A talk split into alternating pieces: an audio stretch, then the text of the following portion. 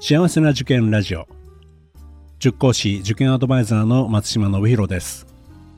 この番組は学校の先生や在校生専門家の方をお招きしてお話を聞くなど幸せな受験を目指す保護者の皆さんや受験生を応援するラジオです。ポッドキャストと Voicy の通常の配信は水曜日と土曜日です。時々他の曜日でも配信しています。それでは今日もよろしくお願いいたします。今日は12月30日です。年末皆さんどのようにお過ごしでしょうか？来年も年明けにね、受験を控えてるご家庭はですね、もう子供たちはもしかしたら塾の特訓とか、えー、そういったところに行って、え、いないんではないかなと思います。えー、それから、まあ来年ではなくて再来年以降ね、受験される方はまだね、もうちょっと、来年はね、もうお正月はないよ、なんていう話をしながら、もしかしたらおじいちゃんとかおばあちゃんの田舎の方で今過ごされてる方もいらっしゃるかもしれませんね。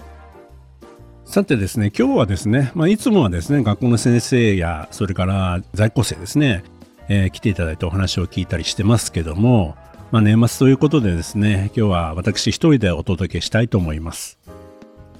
題して、幸せな受験ラジオの裏側ということでですね、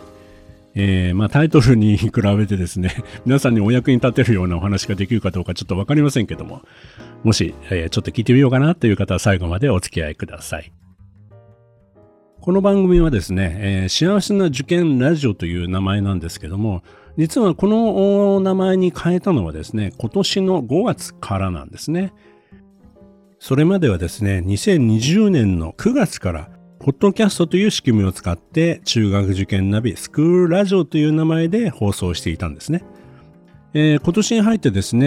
えー、4月だったかな、5月だったかな、えー、ウォーシーの担当者の方からですね、突然ご連絡をいただきまして、えー、 Voicy でも配信、えー、されませんかということを、そんなあのオファーをいただきましてですね、あぜひということで、私はもともと Voicy の番組よく聞いていた一ファンでしたので、ああ、 Voicy で配信できるならもう嬉しいなということでですね、もうすぐに、えー、準備をして、えー、5月から、えー、タイトルを変えて、幸せな受験ラジオという名前で、えー、配信いたしました。先日ですね、えー、 Voicy から連絡があって、今年、幸せな受験ラジオがどのくらい、えー、聞かれたのかとか、そういったデータをまとめたものをいただいたんですね。で、放送回数は5月から始めて117回。え実際はですね、あの、ポッドキャストから数えると、この番組タイトルにもありますように、324回、今回のも含めて配信しておりますが、 Voicy で配信したのは117回。え放送時間は27時間と。で、リスナー数、総リスナー数は2061人の方に聞いていただいたということで。そして、えー、聞かれた時間の合計が2412時間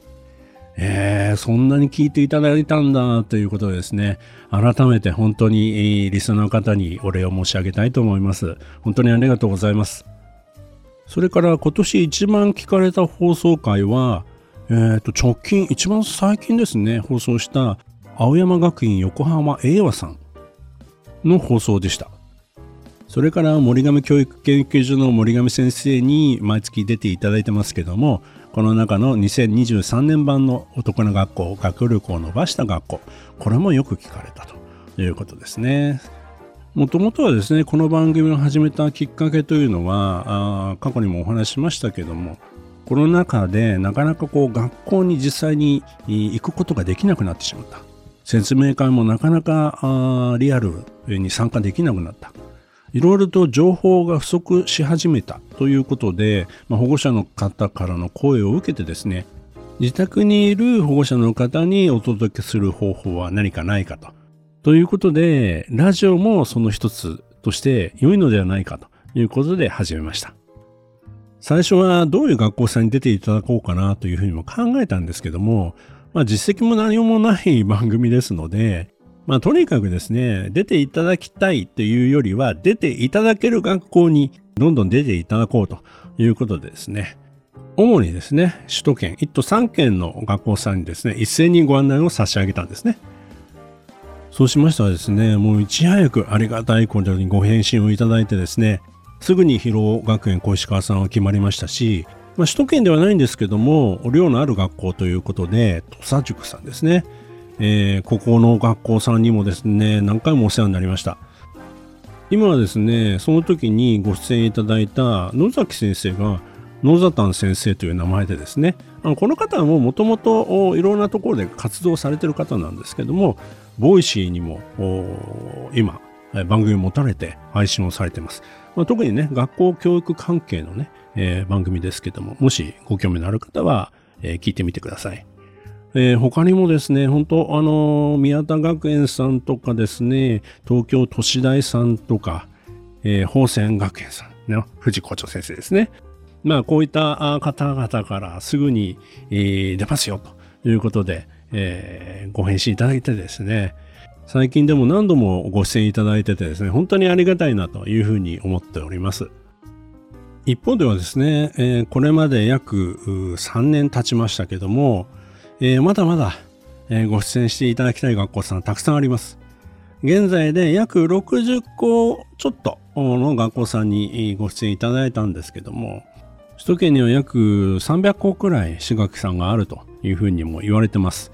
まあ、大概の学校さんにはちょっとお声はかけさせていただいてはいます。あの、もちろんね、あの、中には高校受験を中心に募集活動されている学校さんもいますし、いわゆるその最難関校の場合はですね、もうそこを志望するという方は、よくその学校さんをご存知というかね、もうある意味決め打ちされてるというケースもあるので、この番組の趣旨というのは志望校選びのヒントということでの情報提供なので、まあ、これまではですね、えー、そういったあトップ層の学校さんにはあまり、えー、こちらからお声をかけていなかったんですね。ただまあ、来年以降ですね、え、そういった学校さんにもちょっと出演交渉してみようかなというふうにも思ってますので、え、楽しみにしていただければと思います。まあ、とにかくですね、私学の先生方お忙しい。特に広報の担当の先生って本当に忙しいというふうに聞いてます。もちろん先生方はですね、授業も持たれてるわけですよね。それ以外に、えー、広報活動といって外部とのやりとりをもうひっきりなしにやってるわけですよ。いろんなところから多分取材や出演やですね、それから合同説明会とか、まあ、そういったところへのオファーがたくさんあるんじゃないかなと思うんですよね。先生方は授業は昼間持ってますから、昼間はなかなかご対話できないんですよね。もともとは現場の先生ですからね。こういった広報活動をやるにしても、やはり試行錯誤もあると思いますしね。本当に大変なお仕事だなというふうにも思います。ですから、まあ私もあの、まあ、200個ぐらいですね、ご案内差し上げてますけども、えー、ご返信いただくのは半分ぐらいですよね。はい。えー、全くご連絡取れない、えー、学校さんもあります。まあいろんな事情があるかと思いますけども、まだまだご支援いただきたい学校ありますので、ポイントメントしっかり取れるようにですね、えー、頑張っていきたいというふうに思っております。ただ、あの、この番組を始めて分かったことでもあるんですけども、まあ、先日の森上先生とのやりとりの中でもお話したんですけども、私の学校に出ていただいた学校さんというのは、募集を増やしている、えー、人気が上がっている学校さんが多いんですよね。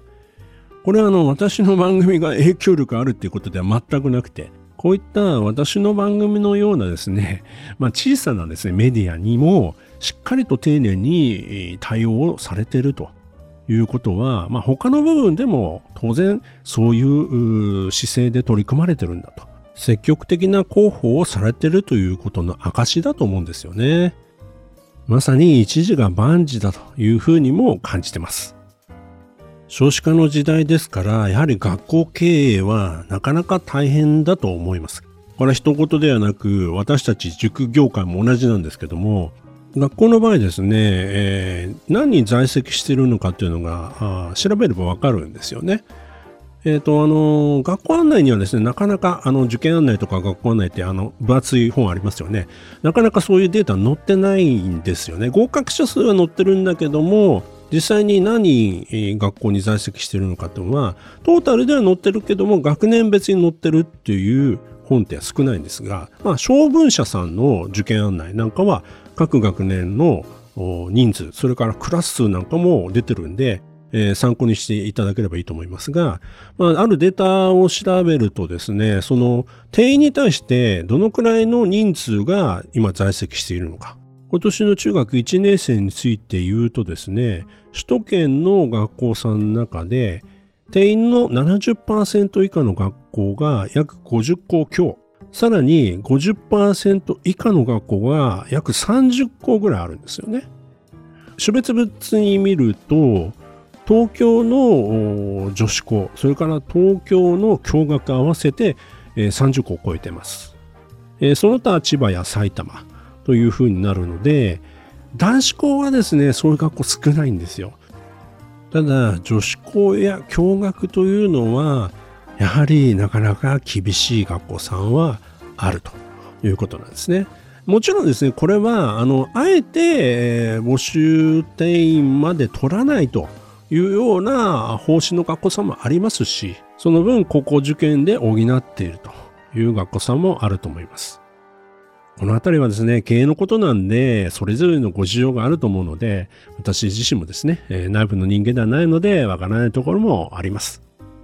ですが、まあ、こういった状況の学校さんは、場合によってはですね、やはり最近多い、その教学科や学校名を変えてですね、えー、まあ、新規一点、新しい学校に変わっていくという学校さんも含まれているんじゃないかなというふうにも想像しています。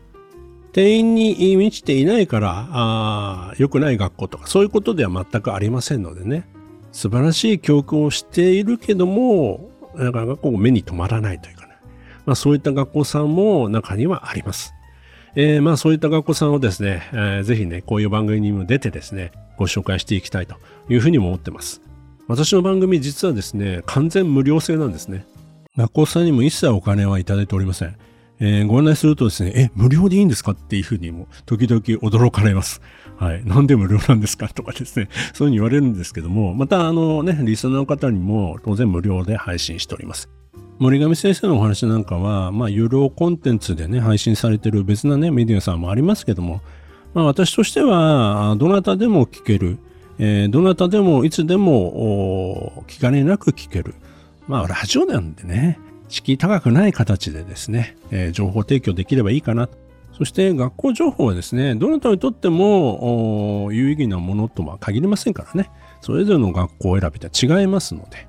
たまたま聞いた学校の中身ちょっと気になるから、ちょっと調べてみようとかですね。ちょっと学校説明会行ってみようかな、みたいな、ちょっとしたヒントになればいいかなというふうに思ってます。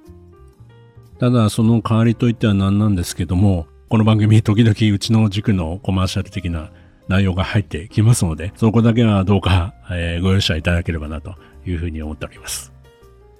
今年もあと2日になりました。今年の放送はこれで終わりです。年明けは1月3日から放送になります。受験生の皆さん、そして受験生のご家族の皆さん、あともう少しです。頑張りましょう。皆さんにとって2024年が素晴らしい一年になることを祈っております。この番組では保護者の方、受験生の皆さんからの質問や相談をお待ちしています。今日の話を聞いて良かったという方は、ぜひ登録、フォロー、いいねなどを押していただくと大変励みになります。それでは次回も幸せな受験ラジオでお会いしましょう。